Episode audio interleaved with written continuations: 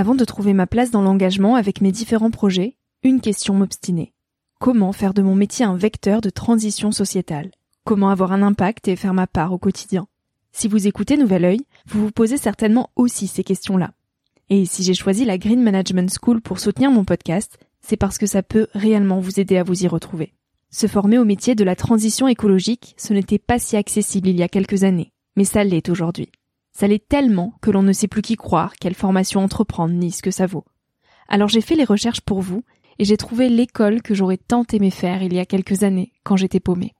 Des cours approfondis sur le climat, la biodiversité, l'agronomie, la géopolitique, mais aussi sur les modèles économiques vertueux, le tout dispensé par des spécialistes et des personnalités inspirantes.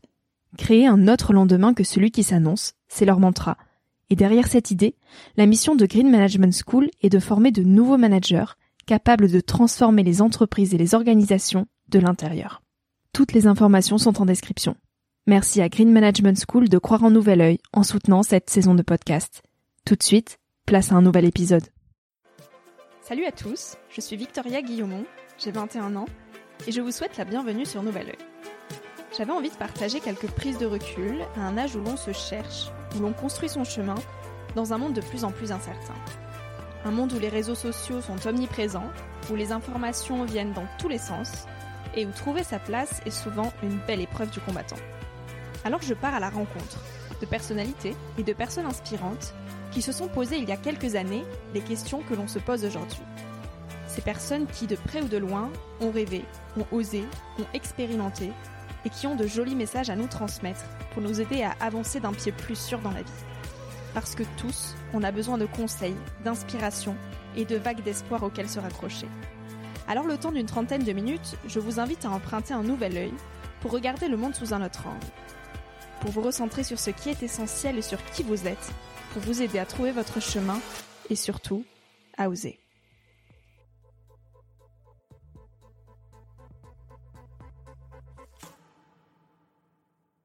Je voudrais dire aux jeunes d'aujourd'hui de vivre leur vie pleinement, de pas avoir peur euh, des choix qu'ils entreprennent, aussi bien professionnellement que personnellement. Euh, il faut avoir le courage de faire les choses parce qu'on en est toujours récompensé. Que si ça fait peur, tant mieux. Ça veut dire que ton rêve, euh, ton rêve est gros, ton rêve est bien et, c'est un bon challenge pour toi.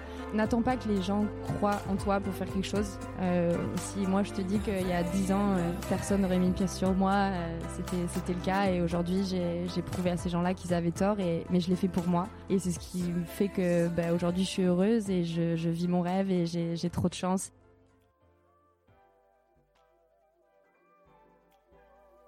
Pouvoir vivre de sa passion. Un rêve qui nous paraît souvent inaccessible tant inaccessible qu'on le refoule par des on verra plus tard, pour le moment je ne préfère pas prendre de risques. Alors souvent, on laisse ce rêve s'empoussiérer, en espérant pouvoir le déterrer plus tard. Victoria Vergara, elle a attrapé son rêve à la volée à l'âge de 14 ans, et elle ne l'a depuis jamais lâché. Celui de devenir surfeuse professionnelle. Avec des journées balancières entre des danses sur sa planche et des shootings photos, Victoria est souvent perçue comme la fille à qui tout réussit. La fille pour qui tout est facile, tout est rose et tout est beau. Une vie qu'elle s'est pourtant créée et qu'elle n'a volée à personne. Une vie qui, malgré les waouh de ses photos Instagram, est une vie simple, authentique et finalement normale. Avec ses inconvénients et ses avantages, ses moments de bonheur et ses moments de moins bien. Dans cet épisode, Victoria nous parle de ses débuts dans le surf, de son quotidien, de son rapport aux autres, de sa carrière de surfeuse professionnelle et de mannequin, et surtout de son amour pour la vie. Et je vous souhaite à tous une très belle écoute. Faut que je parle au micro? Ouais, Ok. ouais, ouais, c'est mieux quand même. Hello Victoria, comment tu vas? Ça va bien et toi? Ça va très bien, merci. Je suis très contente euh, de pouvoir échanger avec toi aujourd'hui à Osegor. Et bien tout pareil. Euh, tu es surfeuse professionnelle mais pas que. Et je vais te laisser te présenter de la manière que tu souhaites. Alors bonjour tout le monde, je m'appelle Victoria Vergara, j'ai 25 ans, je suis française et surfeuse professionnelle et mannequin. Et euh, voilà. est-ce que tu peux nous parler de ton enfance? Euh, Où est-ce que tu as grandi et quels étaient tes rêves quand tu étais petite? Alors, quand j'étais toute petite, mon rêve c'était d'être astronaute. J'ai toujours été passionnée par euh, les étoiles. Je voulais conduire des fusées et ça m'avait toujours attirée. Et euh, bon, on m'a fait comprendre que c'était un petit peu compliqué d'aller dans, dans cette voie-là. Et en fait, mes parents m'ont m'ont présenté au surf à l'océan très jeune euh, sur l'île d'Oléron. Donc c'est là où j'ai j'ai grandi avant de partir en Nouvelle-Calédonie sur une île qui c'est une île à côté de l'Australie et ensuite sur la Réunion où j'ai passé la plus grande partie de bah, de mon adolescence on va dire et là où je me suis euh, je me suis formée. Et euh, voilà je suis tombée amoureuse de, l'océan du surf et euh, de tout ce qui pouvait toucher au côté nature voilà. Et qu'est-ce qui dans le surf t'a rendu accro? Parce que c'est une forme d'addiction quand même, non? Oui, je pense que c'est une forme d'addiction. Je pense que le fait d'être dans l'océan, si tu veux, c'est quelque chose dont j'ai besoin, où, où je, me retrouve, euh, voilà, où je peux être créative, où je peux, je peux m'amuser. Et en fait, le surf, j'ai vraiment kiffé ce partage de, de glisse en fait si tu veux avec mes parents ou ma famille ou mes amis où en fait on était en train de surfer des éléments de la nature en fait mm. debout sur l'eau et de, de prendre du plaisir et, et en fait c'était euh, c'était comme danser si tu veux sur sur l'eau et tout en le faisant avec des gens que que j'aime donc euh, voilà c'est ce qui m'a fait accrocher et bah, de pas avoir besoin de, de grand chose pour faire euh, quelque chose que je trouve quand même assez extraordinaire ça m'a tout de suite plu Et comment tu as appris? T'as appris des cours euh, où c'était parents? Alors mes parents m'ont appris les bases. J'ai commencé sur le bodyboard de mon père quand j'avais 4 ans, donc je me suis mis debout sur son bodyboard et, et voilà, je, je, prenais des petites mousses pendant qu'ils étaient au large. Et un jour j'ai voulu faire pareil, donc euh, ils m'ont emmené avec eux sur leur planche et puis j'ai commencé à avoir une planche un peu plus grande. Euh, j'ai pris des j'ai pris des cours en, en cinquième. Euh, le sport le mercredi c'était c'était du surf, donc j'ai appris encore plus de bases là là dedans et ensuite par par les surf clubs donc le Saint Le Surf Club à, la Réunion et euh, voilà où je prenais des cours et ensuite euh, le pôle espoir et voir un coach mental, euh, physique et et faire des compétitions et voilà. C'était où ta première compète? Alors ma première compète c'était en Nouvelle-Calédonie. Euh, c'est d'ailleurs euh, la en fait la première compétition que j'ai remportée euh, c'était sur un longboard. J'avais jamais vraiment surfé cette planche avant et, euh, et d'avoir remporté la compétition ça m'a ça m'a carrément motivé je me suis dit bon bah allez pourquoi pas continuer sur sur cette voie? Et voilà j'avais j'avais 14 ans. Donc c'est à 14 ans que tu t'es dit que finalement tu souhaitais vraiment faire un métier? C'est à 14 ans que je me suis dit vas-y donne tout ce que t'as pour essayer d'en faire ton métier parce que c'est ce que t'aimes le plus et il y a des filles qui y arrivent donc pourquoi pas toi? T'as as tout ce qu'il faut pour y arriver et euh, voilà crois en toi. Donc euh, donc c'est ce que j'ai fait et je suis hyper contente ça ça a marché mais euh, ouais c'est vers 14 ans que je me suis dit allez toi aussi tu peux essayer et, et voilà. Et tes parents tes proches t'encourageaient là-dedans ou pas? Euh, mes, parents m'ont toujours soutenu, mes proches m'ont toujours soutenu. Maintenant, euh, au début, c'était, j'étais quand même l'outsideuse et de se dire bon, je veux faire surfeuse pro alors que des personnes et dans le surf t'es, encore moins quelqu'un. Donc euh, c'était assez assez compliqué. Donc c'est pour ça que mes parents m'ont toujours dit continue tes études à mm. côté euh, passe ton bac euh, passe ton bac et ensuite et ensuite on verra. Et, et j'ai eu la chance de faire des compétitions internationales où je me suis fait repérer de surfer des des vagues à la Réunion assez grosses où mes premiers sponsors se sont dit tiens c'est qui ce petit garçon enfin ce garçon manqué tout maigre tout grand qui prend qui prend des grosses vagues. Et du coup bah, tout s'est tout s'est un petit peu enchaîné très vite les, premiers sponsors, les premiers les premiers titres. Et euh, j'ai du coup fait ma première au CNED pour pouvoir voyager beaucoup plus. Et et c'est là où je me suis dit, bon bah là c'est bon tu vois ça t'as as un petit peu bien avancé dans, dans ta carrière et bah ouais tente jusqu'au bout. Donc euh, après mon bac euh, j'ai j'ai pas fait j'ai pas fait des études tout de suite. Je me suis dit allez voyage à fond entraîne-toi et, et donne mets toutes les chances de ton côté. Donc oui au début c'était dur parce que pour mes parents je gagnais pas ma vie. Le surf c'est un sport qui coûte quand même assez cher qui demande des coûts au niveau de bah, de voyage, euh, de, de compétition. Euh, c'était des frais assez élevés. Les sponsors au début, bah, ils sont pas trop là pour euh, pour t'aider. Ils t'aident, on va dire pour tout ce qui est matériel et tout ça, mais niveau budget c'était assez serré. Et puis ben voilà, j'ai eu la chance de, de, faire deuxième sur une compétition en Australie et internationale. Et je pense que c'est ça qui a fait que bah, j'ai commencé à me faire connaître, à être dans beaucoup plus de, si tu veux, de, de photos, de catalogues et, euh, et voilà, j'ai commencé à, à, gagner ma vie vers 19 ans et à dire, être capable de dire à mes proches et mes parents qui croyaient en moi mais qui étaient toujours euh, incertains, incertains à me dire bon bah ok bravo et, et à 19 ans je savais que j'avais pas atteint ce que je voulais atteindre donc donc voilà.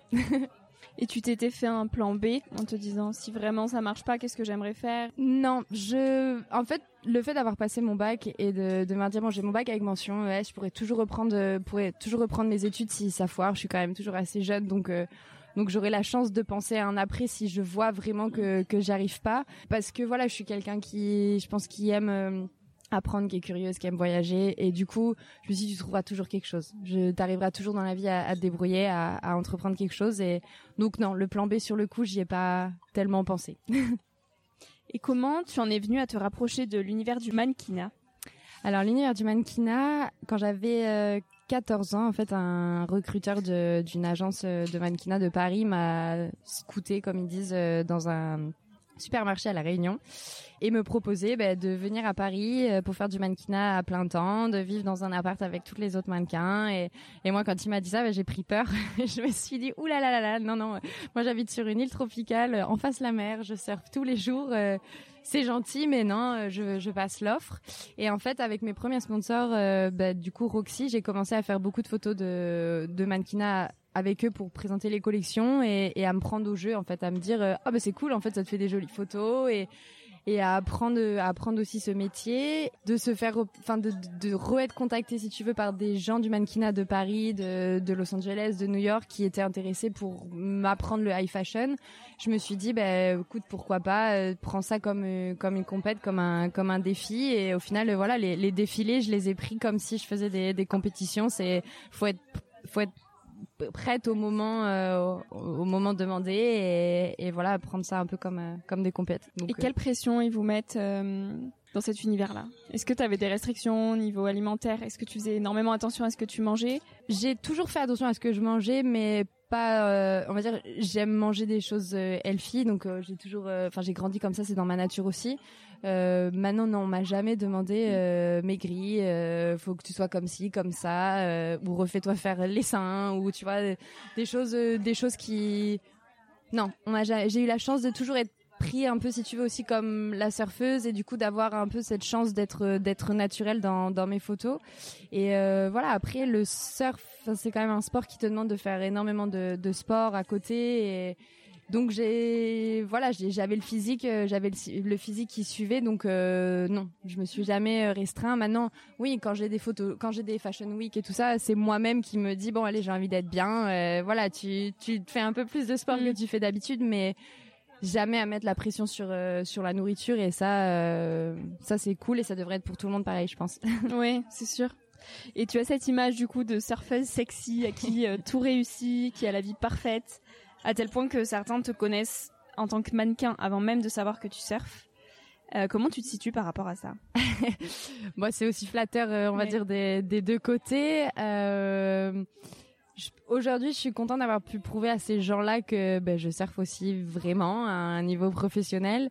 Euh, après, voilà, c'est les deux côtés de ma carrière, euh, d'être dans le mannequinat et, et, dans le surf. Donc, je peux pas dire que ce soit désavantageux d'être connu comme ça c'est c'est assez dur de d'en sortir de cette image de d'essayer de montrer d'autres choses à côté de des fois peut-être d'être prise euh, d'être prise au sérieux. Donc j'essaye de euh, d'avoir une voix aussi derrière euh, derrière cette image d'avoir des pensées de montrer des actions qui font que je suis une personne ben, en dehors de cette surf sexy humaine, euh, voilà, une, une, jeune femme qui, découvre qui découvre le monde, qui essaye de, faire passer les, messages qu'elle peut pour essayer de justement euh, le rendre le rendre meilleur et, de pouvoir aider. Euh, ben, à travers justement mon image, tu vois, développer ce, genre de, de messages positifs voilà, maintenant c'est sûr que quand je suis reconnue pour être mannequin, ben je peux pas ne pas ne pas aimer ça. C'était un de mes objectifs au final, donc euh, donc non, j'en suis plutôt contente. Mais euh,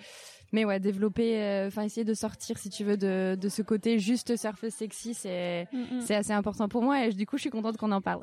ouais. Mais quel équilibre justement tu trouves pour ne pas tomber dans ce truc de il faut que je publie ce qui fera du buzz, ce qui plaira aux garçons et ce qui fera rêver les filles Comment tu arrives à rester en accord avec qui tu es toi et à renvoyer l'image que tu souhaites face aux attentes de tes sponsors et des réseaux sociaux? Alors j'ai la chance d'être très bien d'être très bien managée, d'avoir un, un, agent qui, qui respecte mes choix, qui connaît mes valeurs aussi. Donc on fait hyper attention, si tu veux, aux collaborations que, que je peux avoir. Euh, pour moi, c'est très important de faire des collaborations avec des marques dont j'aime les produits, dont j'aime les valeurs et qui ont qui ont une éthique. J'ai dit non à des à des gros contrats parce que les marques euh, bah, n'avaient aucune de, de mes valeurs, euh, on va dire environnementales. Et aujourd'hui, je vais pas accepter toutes les propositions qu'il y a qu'il y a sur Instagram j'ai pas envie d'être une influenceuse qui va poster un jour euh, il faut il faut porter du rouge et l'autre jour il faut porter du bleu. Je donne un exemple comme ça, mais je trouve que ça ça me représente pas. J'ai toujours toujours été authentique en fait sur euh, sur les réseaux sociaux et, j'essaye de l'être au, maximum aussi à travers euh, mes choix de dans le sponsoring et, et dans le mannequinat ou dans les shoots.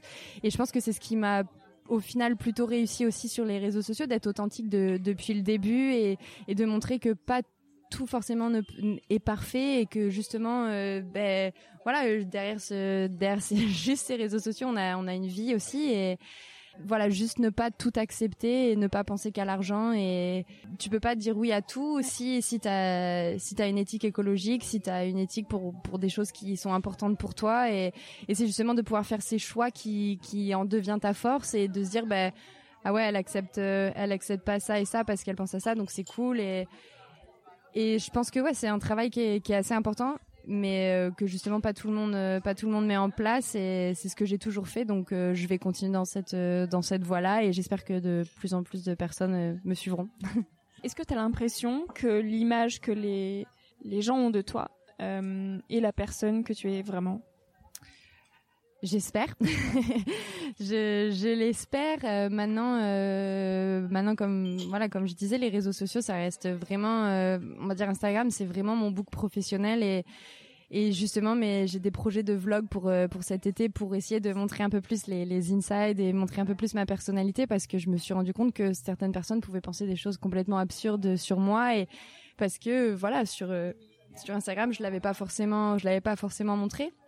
Maintenant, euh, comme je le disais, à, être authentique, j'espère quand même que les gens ont, l'image de, qui je suis vraiment et c'est quelque chose que je développe de plus en plus. Combien d'heures tu t'entraînes par semaine à peu près? Alors là, depuis euh, depuis que je peux rester en France tout le temps, euh, je tous les jours je je fais un petit peu de de sport, donc euh, beaucoup de, de yoga, de, de pilates. Dès que les vagues le permettent, euh, j'essaye euh, j'essaye de surfer au, au, maximum. Bon là avec avec l'été et tous les gens qui y a ici, c'est c'est assez compliqué, mais on va dire le au maximum. Après, j'écoute énormément mon, corps aussi. Si si je suis fatiguée, je suis fatiguée et je vais pas je vais pas forcer à aller aller m'entraîner. C'est quelque chose que je ne faisais pas étant plus jeune. C'était tout le temps à fond et, et au final, tu es encore plus fatigué ou tu mm. peux créer des blessures. Et, et, là, vraiment prendre le temps de, de s'écouter, c'est hyper important et c'est au final ce qui nous permet d'être le plus performant possible. Mais euh, non, les heures, j'ai pas compté, mais tous les jours un petit peu et, et le dimanche peut-être un petit peu moins, mais il y aura quand même une, session de surf euh, le dimanche. du coup, tu pratiques le yoga et le pilates à côté du surf. Est-ce que tu as d'autres sports aussi? Alors, j'ai grandi en faisant énormément de sport. Mon premier sport, c'était le judo. J'ai fait de la danse, j'ai fait de la gym. Euh, Qu'est-ce que j'ai fait? J'ai fait du, j'ai fait du kung-fu.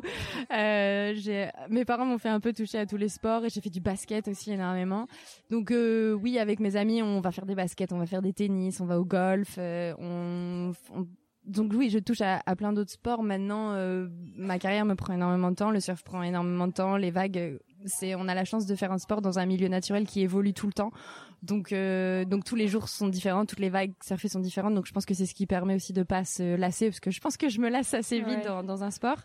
Mais euh, je me suis vachement mis à fond au yoga pendant le confinement ça a été un petit peu mon, petit challenge euh, de me dire allez tous les jours euh, tu fais du yoga et, d'essayer de justement motiver ma, communauté. Et en fait ça m'a apporté énormément de bénéfices dans, le surf au niveau de tout ce qui est l'équilibre euh, les muscles profonds là. Et j'ai trouvé ça hyper complémentaire. Et après voilà le, le pilate un sport qui est assez doux et qui travaille vraiment très bien comparé à si tu veux quand j'étais petite à faire des gros trainings comme les garçons à, faire beaucoup de cardio faire beaucoup de poids pour pour justement tu vas prendre on va dire prendre du poids dans les cuisses, dans les pour être en surf beaucoup plus stable. Et et en fait j'ai trouvé à travers bah, ce yoga et ce pilates une sorte d'entraînement qui me permet de vachement complémentaire avec mon surf tout en le faisant tranquillement à mon rythme à la maison. Donc voilà. Elle ressemble à quoi une journée de Victoria Vergara? Alors une journée, euh, je me lève le matin. Généralement, c'est vraiment suivant la marée. J'ai la chance d'habiter en face de la mer, donc euh, tous les matins, la première chose que je fais, c'est je regarde les vagues et si les vagues sont bien, généralement, je vais surfer. Euh, si elles sont pas bien, bah, je me fais une petite séance de yoga, ensuite un bon gros déjeuner et en fait, c'est vraiment, j'ai pas vraiment de journée type. Euh, j'aime pas forcément la routine, même si euh, même si là depuis le confinement j'aime en instaurer une pour tout ce qui est on va dire alimentaire et et sportif, mais euh, c'est vraiment en fonction des vagues en fait. Si si les vagues sont jolies, je vais pouvoir faire trois quatre surfs par jour, euh, surfer jusqu'au sunset. S'il y a pas de vagues, ben je prends du temps pour euh, voir mes amis, voilà, m'occuper m'occuper de moi, m'occuper de ma, ma petite maison, ma, voir ma famille. Mais généralement c'est ça, c'est première activité dès le matin au réveil, soit du surf, soit du yoga, ensuite un gros petit déjeuner et ensuite j'improvise un petit peu, mais les matins ressemblent à ça. et en période normal entre guillemets, les périodes où tu bouges un petit peu à droite à gauche tout le temps. Euh, comment tu t'organises et comment tu arrives à trouver un équilibre? Euh, Ben honnêtement, je je sais pas. Je je pense que d'avoir ce rôle un peu d'agent double, c'est ce que, ce que j'ai l'impression d'être parce que je passe d'une valise où je suis partie qu'avec euh, mon paréo et mes maillots et dans l'autre valise, euh, ça va être complètement l'opposé. Je vais avoir euh, six tenues à mettre dans la journée. Je pense que c'est c'est ça qui me permet d'avoir un équilibre au final parce que de pas faire tout le temps la même chose. Euh, après de voilà de rentrer chez moi le plus possible, me ressourcer un petit peu, même si c'est pour qu'un jour ou deux, c'est c'est toujours agréable. Et euh, et je pense que d'avoir une alimentation saine, en fait, ça te fait tout simplement bah, avoir des meilleures pensées, de te sentir euh, beaucoup plus énergique et de, de prendre soin de soi en fait. Mais tu arrives à contrôler ce que tu manges même en étant à l'autre bout du monde? Parce que parfois c'est pas évident de retrouver ce que tu as l'habitude de manger ou de même d'avoir le temps de cuisiner. Ouais, exactement. Bah alors euh, je sais que quand je prends l'avion, généralement je me prépare un petit truc chez moi. Euh, j'ai voilà, je passe pour une folle dans l'avion avec tous mes tupperwares et tout ça mais je la, la nourriture dans l'avion c'est c'est pas possible donc j'ai ça à force de voyager, voilà, tu c'est quelque chose que tu mets en place.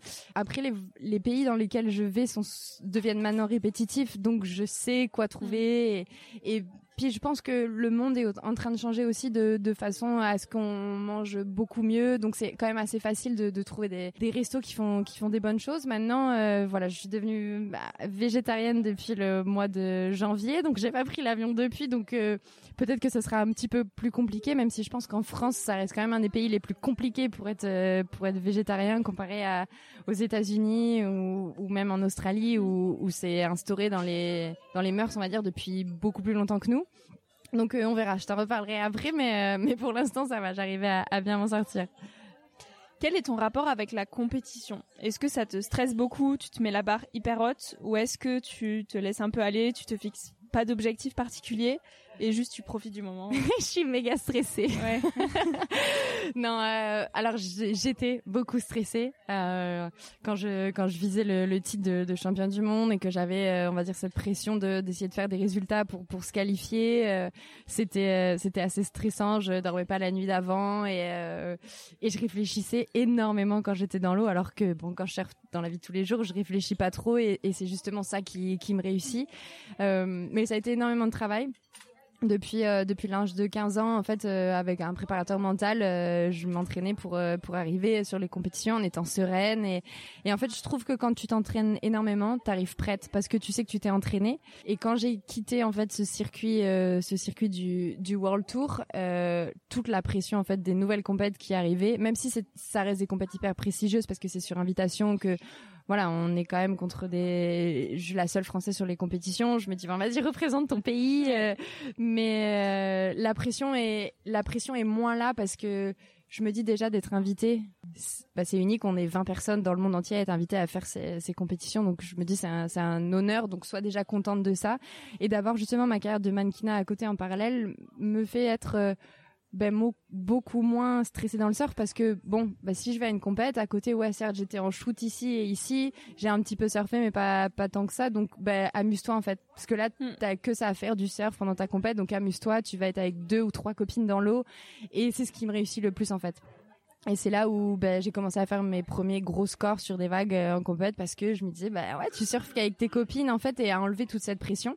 Et donc euh, c'est pour ça que cette année je voulais reprendre le tour euh, le tour mondial et voir si j'avais justement évolué aussi de, de ce côté-là. Bon avec avec ce qui s'est passé Corona et tout ça le, tour a été annulé donc pour l'année prochaine mais on, on verra l'année prochaine et et ouais je me sens je me sens grandi de mon approche de compétition à à avant donc j'ai hâte. Et bah, c'est une question qui peut paraître euh, peut-être un peu bête, mais euh, qu'est-ce que ça ça t'apporte d'arriver première? Quelle porte ça t'ouvre finalement? Euh, les portes que ça ouvre, je sais pas trop, euh, honnêtement. Euh, après, c'est sûr qu'un titre de champion du monde, ça ouvre, ça ouvre des portes. Maintenant, c'est pas qu'une compétition pour pour y mm. arriver. mais moi, c'est plus c'est plus un challenge personnel en fait de faire les compétitions, c'est de me dire, allez, essaye de montrer ton beau mm, mm, surf, pas pas forcément à se dire, allez, bats ta copine voilà, mais plus à se dire attends, t'as travaillé ce move, essaye de le passer en compétition, montre vraiment ce que tu ce que tu vaux, montre ton porte de sel. Et justement, pour revenir à la question précédente où tu disais que euh, connue comme la surfeuse sexy, j'avais beaucoup en fait en tête ce, bah vas-y, mais montre-leur que ouais, t'es sexy, mais que tu pètes le spot, que tu sais surfer toi aussi, que tu fais des gros scores et, et c'était beaucoup ça que que j'avais en tête. Donc finalement, c'est plus euh, pour toi, quoi. Exactement, tout à fait. C'est c'est pour moi et c'est challenge, euh, voilà, avec euh, avec mon entraîneur aussi. On est là, bon, allez, ce serait cool de, de faire un petit résultat et et au final, c'est beaucoup plus ben, gratifiant, je trouve, de de se dire, oh, j'ai réussi mes objectifs et pas de me dire, allez, faut battre un tel ou et ouais, au final, je sais pas, ça ça passe mieux. Est-ce que les sponsors qui te qui te suivent, tu les hum, renouvelles entre guillemets de temps en temps ou c'est les mêmes depuis plusieurs années? Alors c'est les mêmes depuis plusieurs années. En fait là c'est nouveau. Je viens de signer un partenariat avec, avec la marque O'Neill euh, l'année dernière. Euh, donc ça c'est nouveau, mais ça fait euh, ça fait maintenant euh, huit ans que je suis chez Riff et, et GoPro. Donc ça c'est c'est c'est cool, c'est deux belles euh, deux belles marques et O'Neill en est une très belle aussi. Donc je suis hyper contente d'avoir d'avoir signé avec eux. Donc mes sponsors non sont sont quand même toujours les mêmes, on va dire depuis des années et espérons que que ça dure. Et là où ça varie, c'est plutôt on va dire pour les shoots, les défilés, tout ça. C'est plus ce côté mannequinat mm. qui est un peu moins on va dire calé que le côté surf mes sponsors sont devenus une famille. On, on fait des actions humanitaires ensemble. Quand j'ai des projets comme ça, je leur propose et ils sont partants. Et, et c'est ça qui me plaît en fait, d'avoir construit une vraie relation, d'avoir construit une famille avec eux et de pas seulement être euh, leur porte-manteau. Et, et là, t'es bah, une ambassadrice, donc tu les représentes de, la tête aux pieds dans sur tous tes événements, et mais aussi via des projets, via euh, des, des collections. Euh, voilà, là, O'Neill on, on sorti une collection de plastique recyclé. Et c'est voilà, c'est des discussions qu'on qu'on échange. Riff, c'est pareil, ils, ils, utilisent du, du cuir vegan. Euh, on est parti en Grèce dans les camps de dans des camps de réfugiés. On a construit des écoles au Costa Rica. Donc c'est des c'est des projets qui ont rien à voir avec le surf, mais d'avoir un sponsor en fait sur une durée beaucoup plus longue et avec qui tu construis bah, une relation, bah, te permet d'avoir des opportunités plus belles et de faire des choses encore plus belles à côté. Mais ça peut aussi très bien être un très beau film de surf avec euh, quelqu'un que voilà un, artiste ou un photographe que tu apprécies et tu le proposes à la marque et voilà. Quelles sont les valeurs que tu essaies de partager autour de toi? On va dire que je, que je suis amoureuse de, la nature, de, des animaux, de, de la terre, de, de l'océan. Donc euh, depuis très jeune, euh, pour moi, les protéger et faire en sorte que on vit en harmonie avec eux, euh, c'est important. Donc voilà, toutes ces valeurs sur, sur l'écologie, sur, sur le plastique, c'est des combats continus depuis quelques quelques années. C'est des messages des messages que, que je véhicule et essaye de montrer le bon exemple et, et j'hésite pas justement à, à partager mes mes bonnes idées ou mes tips ou voilà des produits qui qui font en sorte que ben euh, des pourcentages soient reversés à des associations ou quoi. Voilà, après les valeurs euh, sur euh, on en parle beaucoup aujourd'hui, c'est dans l'actualité, le racisme pour avoir grandi grandi dans des îles où le racisme était très peu présent en fait à la Réunion, c'est vraiment un melting pot de, différentes cultures, de différents gens de couleurs. Donc voilà, les gens de couleur, on, a, tous une couleur différente, mais on est tous pareils. Et donc ça, c'est aussi important. Pour la femme aussi d'être euh, voilà le, pouvoir des femmes et, euh, montrer que ben on n'a pas forcément besoin d'un mec euh, pour réussir aussi et de voilà se, battre là-dedans donc euh, voilà on va dire ces ces valeurs là euh, sont ce que j'essaye de de représenter au mieux et, et d'affirmer et et d'encourager les jeunes à à suivre à suivre le même exemple. Et toi dans ton quotidien quelles petites habitudes tu mets en place pour réduire ton impact euh, environnemental? Alors, mon impact environnemental, bah, comme je t'expliquais avec les, tous les avions que, que je prends, euh, je sais que j'ai une empreinte carbone qui est assez élevée et c'est euh, bah, j'ai pas le choix en fait de, de prendre les avions. C'est malheureusement je peux pas faire euh, Japon Tahiti et, et revenir en France et repartir à New York euh, en bateau. Même si euh, si, c'était possible je le je le ferais ou même la téléportation. Je sais pas ce qu'ils attendent encore pour inventer ça. mais mais en fait j'essaie de, de contrebalancer si tu veux ce, le fait d'avoir une grosse empreinte carbone et du coup mes habitudes vont être de ben, tout simplement déjà ne plus utiliser de plastique euh, à usage unique, de marcher ou prendre mon vélo le plus possible quand, quand je suis chez moi, euh, de faire attention à l'eau, de faire attention à, l'électricité.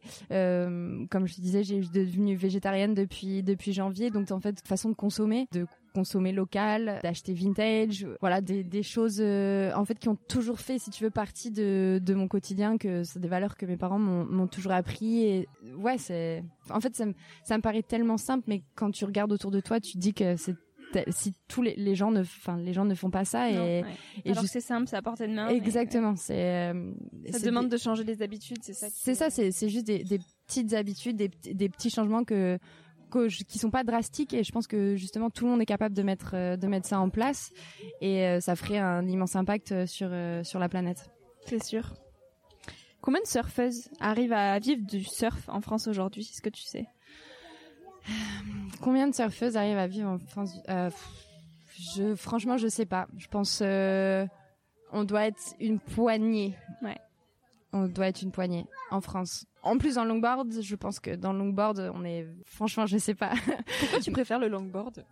Alors, en fait, ça représente, enfin, ça va beaucoup plus avec ma personnalité. Le, le surf, le shortboard, c'est hyper agressif dans mm. les vagues, et moi, je suis, enfin, je suis plutôt quelqu'un de cool et posé, et en fait, le longboard, c'est vraiment euh, cette danse sur l'eau, euh, c'est tout dans l'esthétisme, c'est dans le style, c'est j'ai envie que quand les gens me voient surfer, se disent oh c'est hyper facile et j'ai trop envie d'en faire et, et c'est ce qui me plaît, euh, c'est ce qui me plaît là-dedans de d'essayer de montrer que voilà c'est c'est gracieux, c'est élégant et ça a l'air simple et ouais et puis parce qu'aussi euh, j'étais j'étais beaucoup plus forte euh, en longboard que qu'en surf. le surf c'était j'y arrive un petit peu, j'en fais de mieux en mieux mais j'ai pas j'avais j'ai pas le niveau pour pour faire les compétitions donc donc je me suis dit bon bah en longboard c'est pas trop mal donc vas-y et voilà.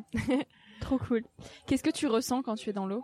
Euh, La déconnexion totale en fait. Quand je suis dans l'eau, c'est vraiment penser au moment présent et quand tu es sur la vague, tu penses vraiment à rien et même si c'est de courte durée, c'est euh, ne penser à rien et, juste se laisser aller et surfer la vague euh, le plus longtemps possible et profiter de bah, de, l'eau, de l'océan. Généralement, c'est des beaux paysages. Partager ça avec mes amis, ma famille, c'est c'est quelque chose qui est encore plus beau pour moi. Donc euh, j'aime pas trop aller surfer toute seule. Je demande souvent à des copines de, de venir surfer avec moi ou ma maman. Ou euh, voilà, c'est un moment de, de partage euh, simple qui demande une planche en final. Et de l'eau. Et de l'eau. et quelques vagues. Est-ce que tu as une citation préférée? Alors pendant longtemps sur mon Instagram, j'avais marqué euh, s'ils ne te connaissent pas personnellement, le prends pas personnellement parce que j'ai beaucoup été euh, jugée, je suis voilà de, devenue euh, par les réseaux sociaux une personne euh, une personne publique. Donc euh, c'était quelque chose qui au début me touchait beaucoup peut-être quand quand j'avais deux trois commentaires. Et je me suis dit ben en fait arrête avec le regard des autres. Dans le mannequinat il y a énormément de comparaisons. C'est c'est dur. C'est en plus je sais pas nous j'ai l'impression que les filles on on l'est encore plus que les garçons. Mais justement, quand mon état d'esprit a énormément changé, je me suis dit fais fais ce que toi t'aimes, qui te plaît, et et puis les autres, tant pis quoi. Si tu peux, pas, ils te connaissent ils te connaissent pas et tu peux pas plaire à tout le monde. Donc ça sert à rien d'essayer de plaire à tout le monde. Sois juste toi-même. Et il y a des gens qui t'aimeront, il y a des gens qui t'aimeront pas. Et c'est pas grave. Si le principal c'est que toi tu sois heureuse, que tu sois épanouie et et il y a rien de pire, je pense, que de se mentir pour plaire à quelqu'un même dans les relations, tu vois, humaines, c'est ça, ça marche pas. Et, euh, et du coup, ouais, j'ai pas mal réfléchi à ça et, et plus que, que d'aimer cette citation, je l'ai vraiment incorporé, si tu veux, à, à, ma vie tous les jours. Et, et ouais, c'est c'est le mieux. C'est quoi la vie pour toi? La vie pour moi, euh, c'est euh, le soleil, euh, la bonne nourriture et les gens que j'aime. Eh bien, écoute, Victoria, petite question de la fin. Allez. Qu'est-ce que tu voudrais dire aux jeunes d'aujourd'hui? Quels conseils tu aimerais leur partager? Je voudrais dire aux jeunes d'aujourd'hui de vivre leur vie pleinement, de pas avoir peur euh, des choix qu'ils entreprennent, aussi bien professionnellement que personnellement. euh, il faut avoir le courage et de faire les choses parce qu'on en est toujours récompensé. Euh, que si ça fait peur, et ben tant mieux. Ça veut dire que ton rêve, ton rêve est gros, ton rêve est bien, et, c'est un bon challenge pour toi. N'attends pas que les gens croient en toi pour faire quelque chose. Euh, si moi je te dis qu'il y a dix ans, euh, personne n'aurait mis une pièce sur moi, euh, c'était le cas, et aujourd'hui j'ai prouvé à ces gens-là qu'ils avaient tort, et mais je l'ai fait pour moi. Et c'est ce qui me fait que ben, aujourd'hui je suis heureuse et je, vis mon rêve et j'ai trop de chance et et je le souhaite à tout le monde de, de, de oser en fait. Faut oser. Oser. Voilà. Ça, ça tombe bien, c'est le mantra du podcast. Bon, mais parfait. Trop cool. Merci beaucoup, Victoria. Ben, merci à toi. Merci à toi d'avoir écouté l'épisode jusqu'ici. J'espère qu'il t'a inspiré, rassuré, questionné ou fait rêver d'une manière ou d'une autre. Pour suivre les aventures du podcast, je t'invite à t'abonner pour être informé dès qu'un nouvel épisode sort. Tu peux aussi me retrouver sur Instagram avec le nom du podcast. N'hésite pas à m'écrire si tu veux me faire part de tes retours, de tes impressions et de tes conseils. J'y répondrai avec grand plaisir. Aussi, si tu as aimé l'épisode et que tu souhaites m'encourager dans l'aventure, tu peux me mettre une petite note et un commentaire sur Apple Podcast. C'est un peu le truc chiant qu'on se dit qu'on ira faire plus tard, mais ça prend vraiment deux minutes et ça m'aide beaucoup beaucoup. Je te dis à très bientôt pour un tout nouvel épisode. En attendant, savons la vie comme il se doit et fais des choses folles.